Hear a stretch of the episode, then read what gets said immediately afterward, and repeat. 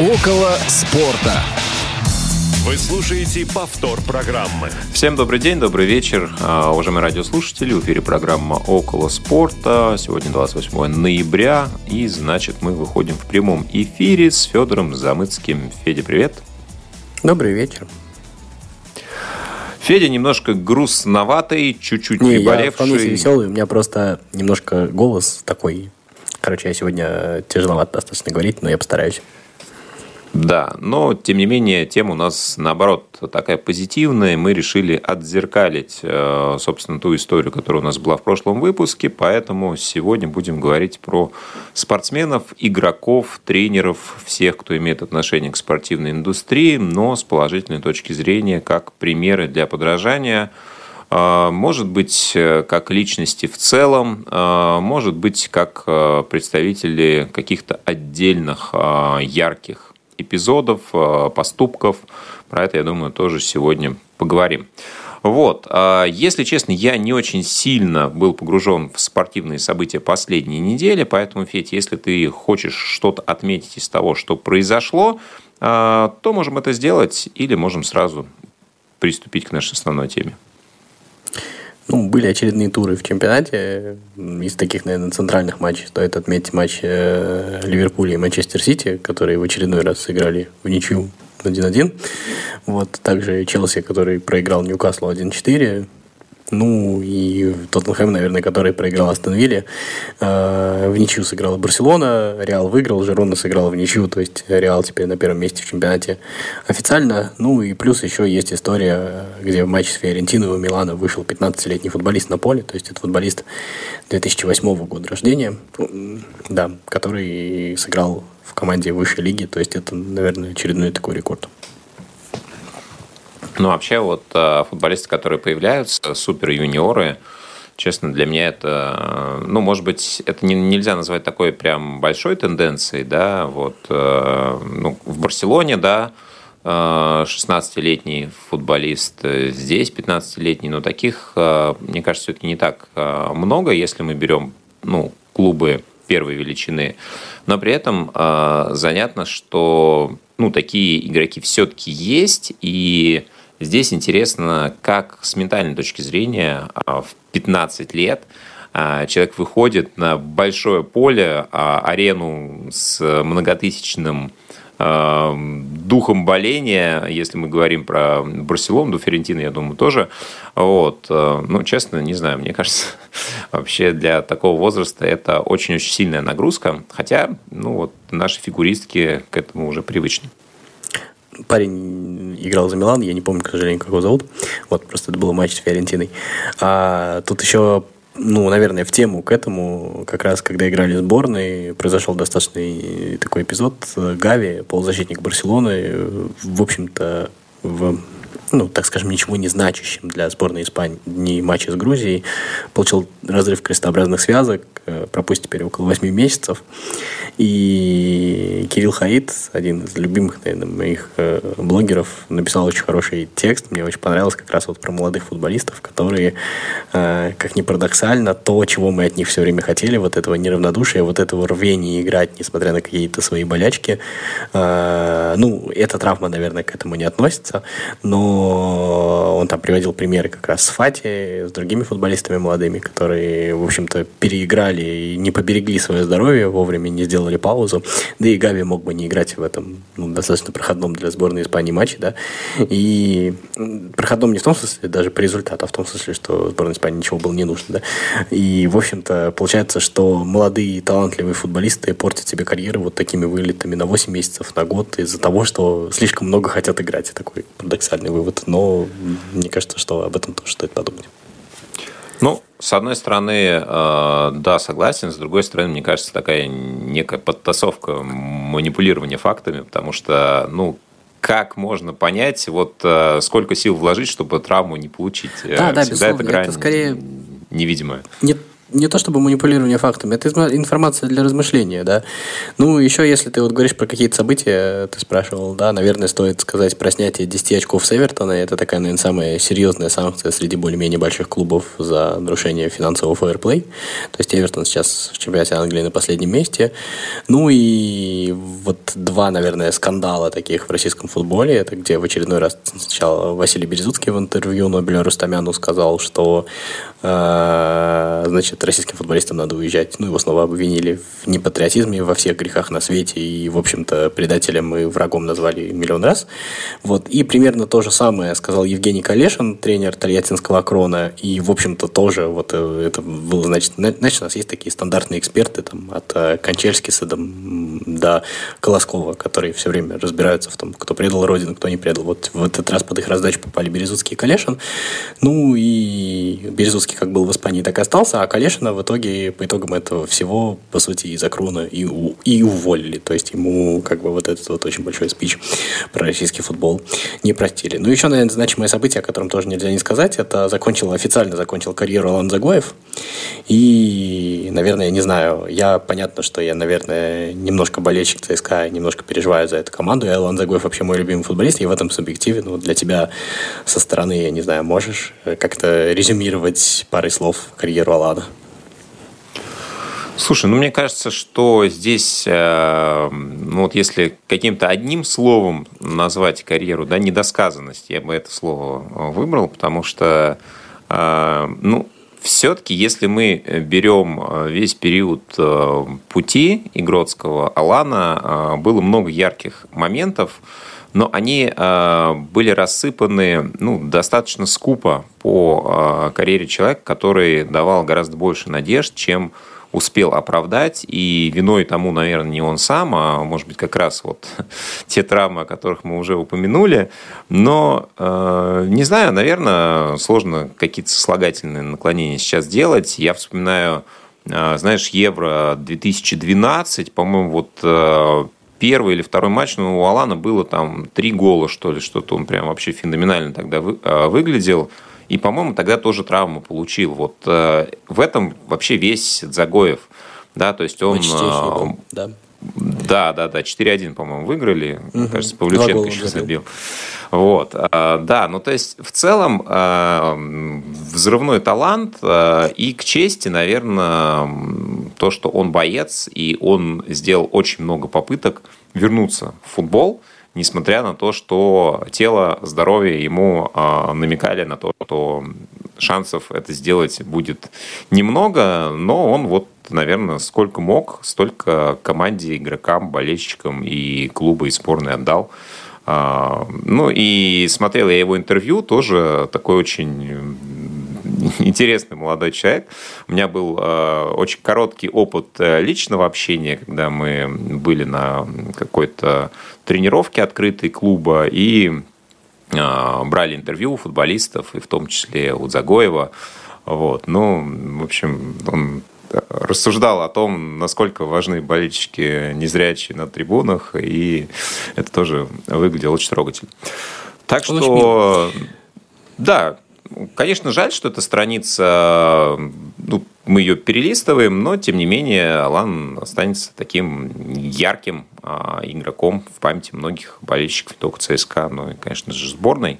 Ну, ты знаешь, вот давай переходить постепенно к примерам как раз э, людей, за которыми мы следим. И я себя поймал а, на том, что когда изучал а, ну, вот тех, а, кого я, наверное, мог бы оценить как, ну, не знаю, образцы, примеры, не хочется добавлять сюда лишнего пафоса, да, ну вот, э, понятно, это всегда субъективный фактор, ну, для нас, да, для нас с тобой. Вот для тебя какие-то люди являются примерами, и при этом они занимаются спортом, да, для меня также. Я понимаю, что в основном ну, относить человека к этой категории позволяют те или иные поступки. А, и многие из этих личностей, они все-таки достаточно противоречивые. Да, с одной стороны, человек мог чем-то отметиться очень ярким, очень трогательным, очень важным, значимым. Но с другой стороны, мы его можем знать э, с другой, э, ну, скажем так, не то чтобы с темной, да, но с какой-то совершенно неоднозначной позицией. И Поэтому я вот, наверное, все-таки больше буду обращаться к фактам, чем к персоналиям, да, потому что я понимаю, что даже те, кого я сегодня назову, они, э, ну, скажем так, для кого-то могут не являться примерами, но их жесты, их поступки, они говорят сами за себя. И, наверное, это даже более ценно, как мне кажется, когда противоречивая личность находит в себе э, силы, ресурсы, возможности вот в конкретной э, ситуации сделать так, а не иначе. Да, потому что рассуждать о том, кто, что и как мог бы сделать, это бесконечная история. И, в принципе, как раз э, является это манипуляцией. Но вот одного человека я все-таки хочу назвать как пример. Да, вот я долго копался и э, на чердаке своей памяти, и поскольку любимый мною вид спорта это баскетбол, э, мне было достаточно несложно все-таки такую личность э, отыскать. Это Дикембе Мутомба. Вот, кстати, знаешь ли ты такого баскетболиста, Федя? Конечно же, нет. Конечно же, нет. Вот. А, тогда я чуть-чуть расскажу для наших радиослушателей, потому что подозреваю, что многие вообще могут а, быть незнакомы с а, карьерой данного а, господина, который родился в 66 году в Конго и, будучи молодым человеком в 21 год переехал в университет Джорджтауна. Кстати, он был седьмым ребенком в семье из 10, э, ну, где было 10 детей. Вот. Семья, кстати, по африканским меркам э, жила достаточно неплохо, то есть он ходил в школу, получил образование, что уже, э, в общем-то, для его региона считалось ну, достаточно достойным развитием событий. А, и только в возрасте 21 года он впервые начал играть в баскетбол. А, за университет оценили его природные а, таланты, качества. Он а, достаточно высокорослый, 218 сантиметров, 118 килограмм. Ну и, собственно, после нескольких успешных лет а, в университете он дебютировал в высшей лиге баскетбольной в мире и провел там 18 сезонов. Достаточно успешно, тоже были травмы. Запомнился как достаточно, кстати, жесткий, неуступчивый баскетболист. Входил многократно в разные защитные сборные, сделал много рекордов по блокшотам и закончил карьеру в э, достаточно преклонном возрасте для спортсменов 43 года. Э, сменил несколько клубов, но не это главное, как вы понимаете, в разрезе нашей сегодняшней темы. Э, Мутомба всегда был очень неуступчивым на площадке и при этом бесконечно чутким вне ее, поскольку он выходец из Конго, он вот прямо на заре своей спортивной карьеры начал проявлять активность в э, сфере благотворительности. Он организовал собственный фонд. Э, через несколько лет он открыл э, клинику достаточно высокого уровня, особенно для, мы понимаем, что в африканском регионе это имеет большое значение доступ к медицине. Далеко не у всех он есть. Когда медицинские учреждения бесплатно открываются, это большое событие. Ну и, собственно, в различных благотворительных активностях он а, отмечался на протяжении всей своей карьеры, получил несколько премий. Когда а, его спрашивали об этой деятельности, он всегда так достаточно смущался. Ну, особенно это комично смотрится, когда вы видите огромного человека, а, да, ну вот представьте, что среднестатистический, наверное, человек ну, с каким он ростом? Ну, метр семьдесят, да, грубо возьмем. А тут на почти полметра его выше, да, э, примерно столько же шире.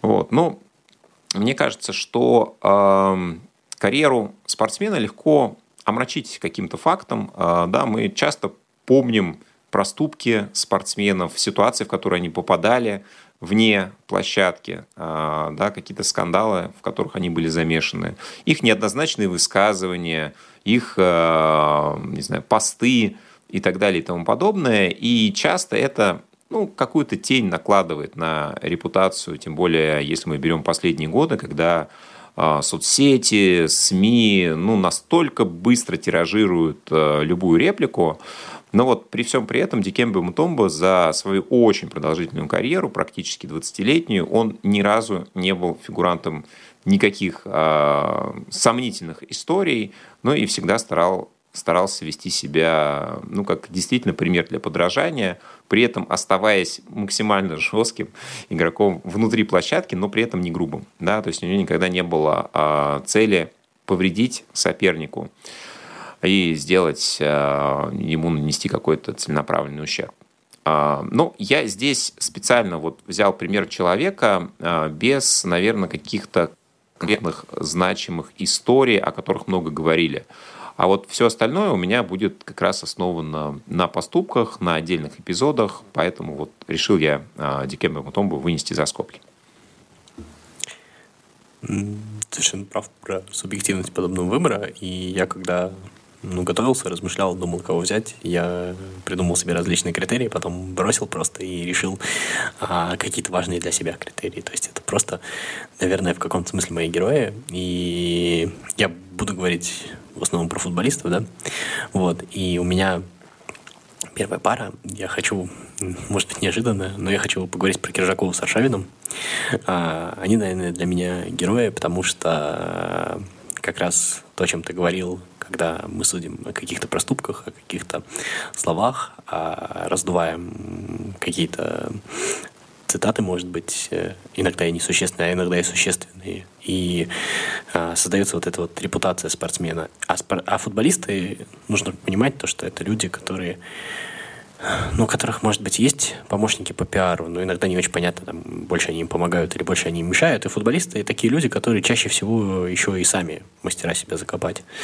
И вот для меня э, Кижаков и Аршавин, вот, наверное, на этом вот этапе их карьеры, да, которая футбольная карьера футболистов закончилась, и сегодня вот они продолжают свою карьеру, это два примера таких э, людей, которые были классными футболистами, которые, наверное, одни из самых ярких футболистов в истории российского футбола, а у которых э, за плечами есть различные семейные скандалы, различные скандалы с болельщиками, различные внутриклубные истории и прочее, и при этом есть классная игра. И вот э, люди, которые, наверное, когда они были футболистами, еще э, к ним можно было какие-то стереотипные по-стереотипному, наверное, к ним относиться. То есть можно было сказать то, что, ну что, люди недалекие, люди простые, парни с района такие, да. И вот сейчас а, они оба, каждый по-своему, вот это вот, э, вот эти вот шаблоны вокруг себя наверное, развеивают, э, меняют отношение к себе.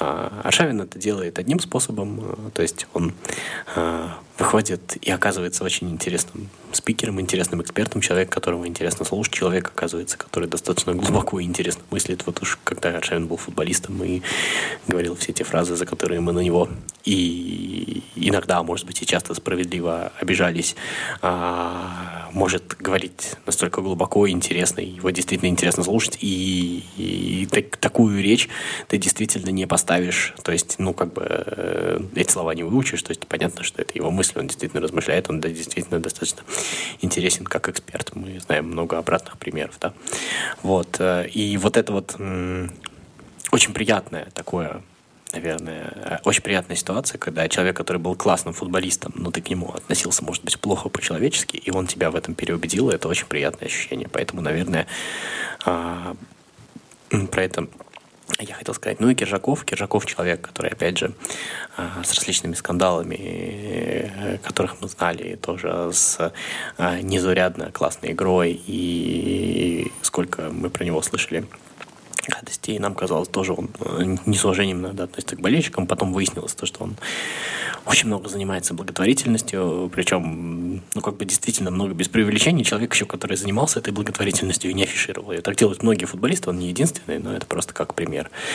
И человек, который сегодня, ну, в каком-то смысле, можно как угодно относиться там, к его позиции, к его мнению, но человек, который пожертвовал, наверное, своей карьерой, пожертвовал деньгами и сегодня уехал строить свою карьеру а, за очень небольшие деньги и, и ну, как бы открыто, максимально честно говорит то, что он думает, и а, не стесняется этого, хотя при всем при этом, наверное, мог бы а, уж точно свою жизнь устроить гораздо лучше. И вот это вот, а, ну, наверное, для меня это такое большое приятное удивление от двух этих футболистов, которые, у которых карьера проходила параллельно, а, которые ну, были классными футболистами, которые по-разному тонули иногда репутационно, но которые оба выплыли, выплыли по-разному.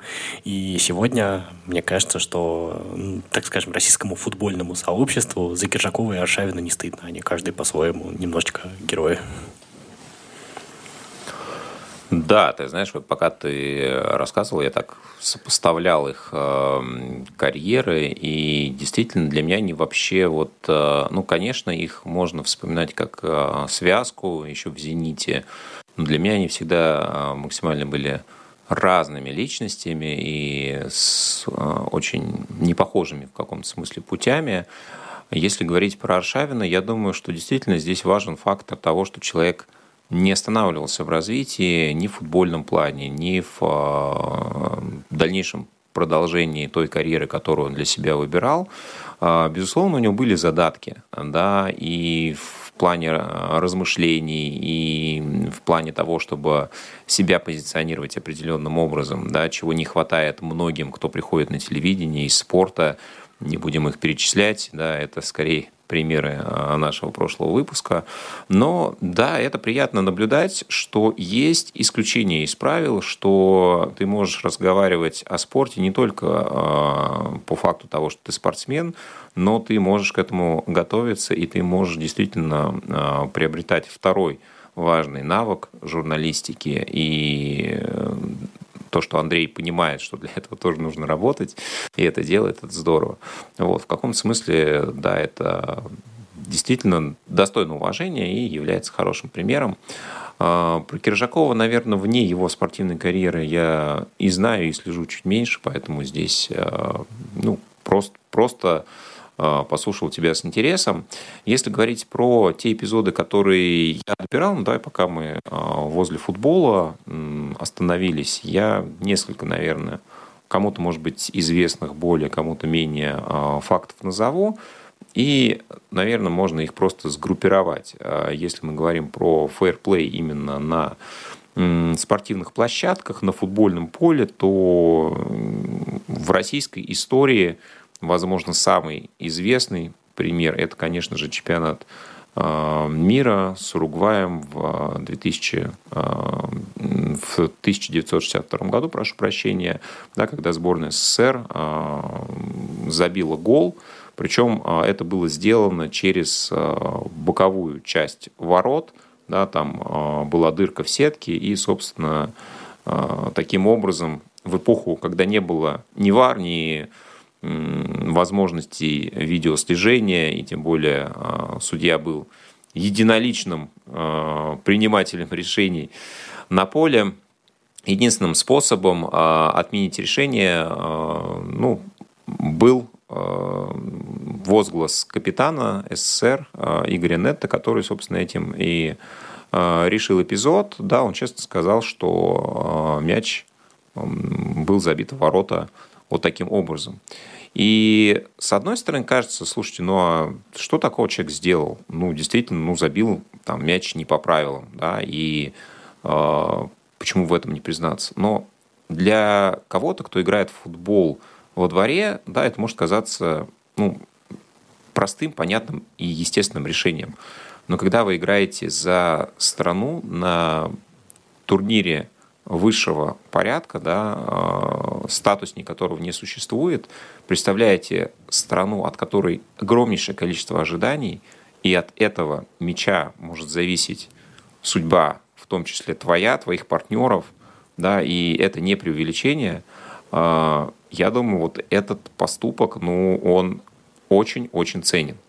Да, я Знаю, что у Игоря Нетта в целом а, да, складывалась судьба не очень легко, и этот поступок его характеризует, он действительно вполне ложится а, к свойствам личности данного, безусловно, выдающегося человека, игрока, особенно в истории нашего футбола. И поэтому мне кажется, что ну, о таких вещах действительно нужно помнить и оценивать их соответственно. А, похожая история, пусть совершенно да, конечно. Я прокомментирую просто. Ты, ты уже к следующей истории переходишь, да?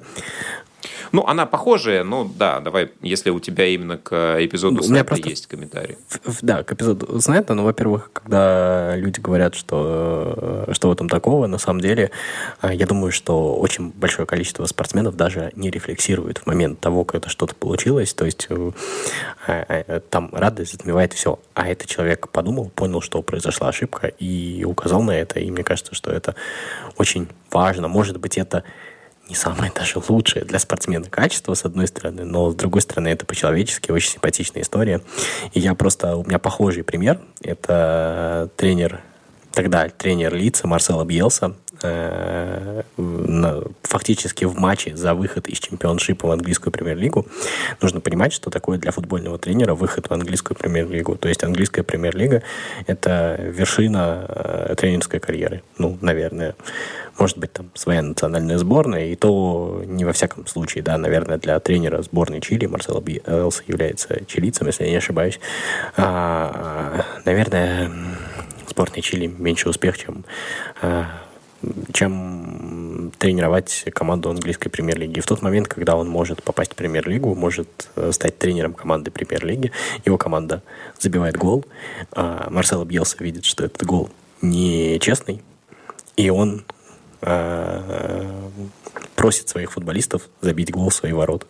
И они это делают. И нужно понимать то, что героизм не только в том, что он сам это решил, а в том, что у него настолько был крутой контакт с командой, то, что вся команда это приняла. Она ему не сказала, что ты делаешь, то есть они все поняли, все с этим согласились. И это очень крутая история, потому что для меня эта история не только про то, что ты сам это понял, но и то, что ты сумел сколько в команде футболистов, э, плюс клуб, да, нескольким десятков человек, объяснить, что это правильно. И это, мне кажется, тоже очень круто. Повтор программы. Да, несколько таких историй тоже я сегодня, когда просматривал, а, каких только ситуаций действительно не возникало, и когда игрок а, не забивал специально пенальти, потому что оно было назначено неверно, и когда игрок а, симулировал, а потом в этом же признался, и пенальти отменили. Но вот я сейчас хочу два эпизода проиллюстрировать. А, Здесь, наверное, каждый из них не имел такого важного значения, как э, те события, о которых мы говорили ранее. Но, тем не менее, они характеризуют двух футболистов, максимально не похожих по характерам, как мне кажется.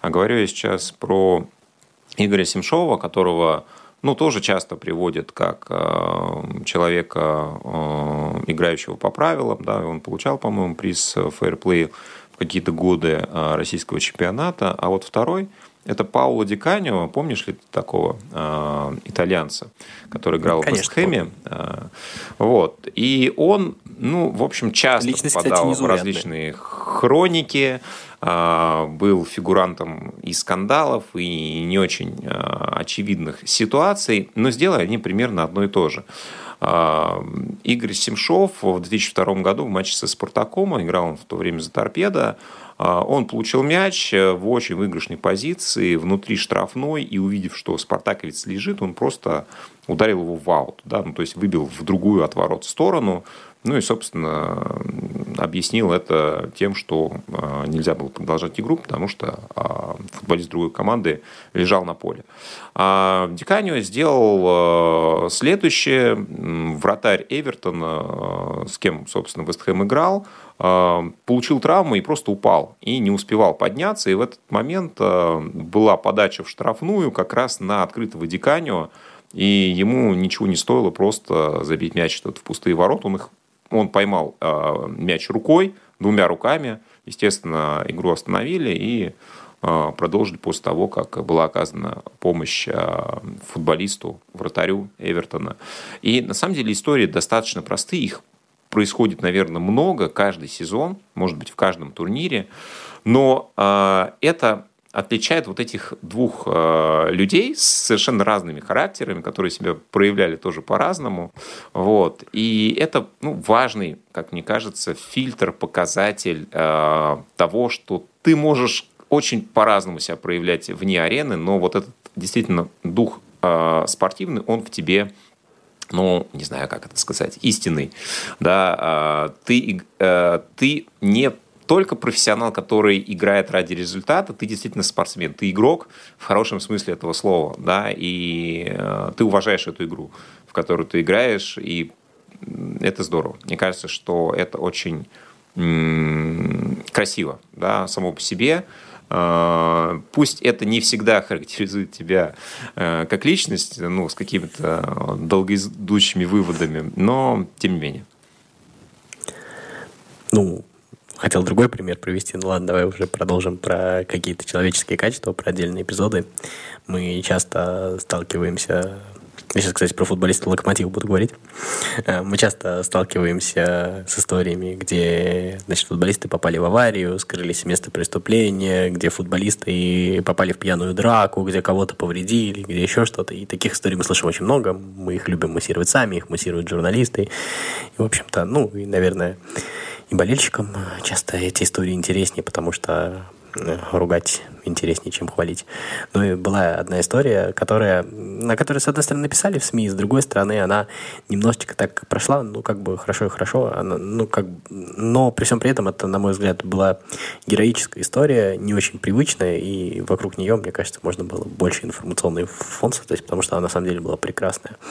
А футболисты Локомотива Джефферсон Фарфан и Ария, сейчас они уже оба ими не являются, а, ехали на машине по трассе и увидели, где ситуацию, когда загорелся автомобиль, попавший в аварию, и огромное количество людей проезжало в тот момент мимо, а два футболиста э, вытаскивали пострадавших, пытались оказать им какую-то помощь, и достаточно продолжительный период времени, я не помню уже, но там что-то около 10-15 минут возле этой горящей машины, действительно только они двое а, помогали спастись пострадавшим. То есть это, мне кажется, уникальная история, она произошла в России с футболистами российского клуба, и мне кажется, что и лишний раз ее не вспомнить тоже будет неправильно. Да, даже один из них, по-моему, играл у нас за сборную, успел сыграть Ари. Я да. Вспоминаю, по-моему, да. Успел. Да, действительно, много таких а, моментов. Иногда они проходят а, в хронике как-то незаметно, и ну, в хорошем смысле подсвечивать их тоже нужно, важно. Еще одно направление, которое, мне кажется, тоже имеет э, большое значение в спорте, когда мы говорим про соперничество, да, это бегуны, лыжники, велосипедисты, гонщики.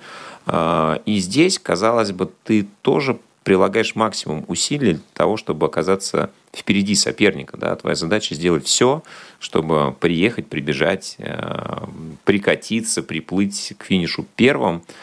И тем ценнее, наверное, те моменты, которые э, можно проиллюстрировать как, э, ну, в общем-то, победу духа над вот этим, пусть и важным, но в каком-то смысле сиюминутным соперничеством да, над духом игры, борьбы.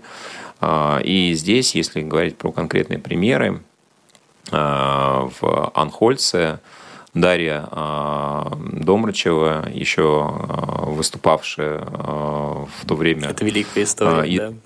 Известная, да, наша, ну, наша, можем ее называть, наша белорусская лыжница, да, известная еще и как супруга самого, может быть, выдающегося лыжника.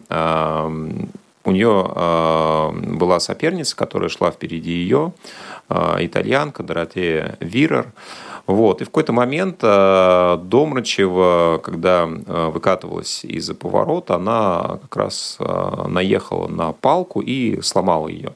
Да, и итальянка, соответственно, не бросила бежать. Но представьте, кто ходил на лыжах, насколько вы сможете это делать, если у вас только одна палка. Да, то есть это, ну, соответственно, переводит вас с хорошей скоростной езды на какой-то такой семенящий бег. И э, итальянка вот в таком режиме продолжила э, путь к финишу, и Домрачева, ну, собственно, э, опустила демонстративно руки и показала, что э, ну, она будет идти за итальянкой, и, соответственно, вот примерно так они и финишировали в таком темпе на втором и третьем месте. И это действительно важно, да, когда ты не пользуешься какой-то ситуации, которая никак не связана а, с соперничеством, да, и выносишь ее за скобки. Что-то похожее и даже, как мне кажется, более значимое. Вот я специально искал сегодня описание этой ситуации, не нашел. Просто я помню ее сам по радиотрансляции. Не могу точно вспомнить год, это точно Тур де Франс. И если вы помните, где-то начало нулевых годов все турниры практически брал велогонщик Лэнс Армстронг. Потом э, печально известный э, с допинговым скандалом, но был очень интересный эпизод, когда ну, один из его главных и вечных соперников, Ян Улерих, э, обходил Лэнса, и у Армстронга слетела цепь с велосипеда, и Улерих объехал его и остановился. И просто стоял и смотрел, а, как Лэнс чинит, там они переговаривались, о чем-то шутили.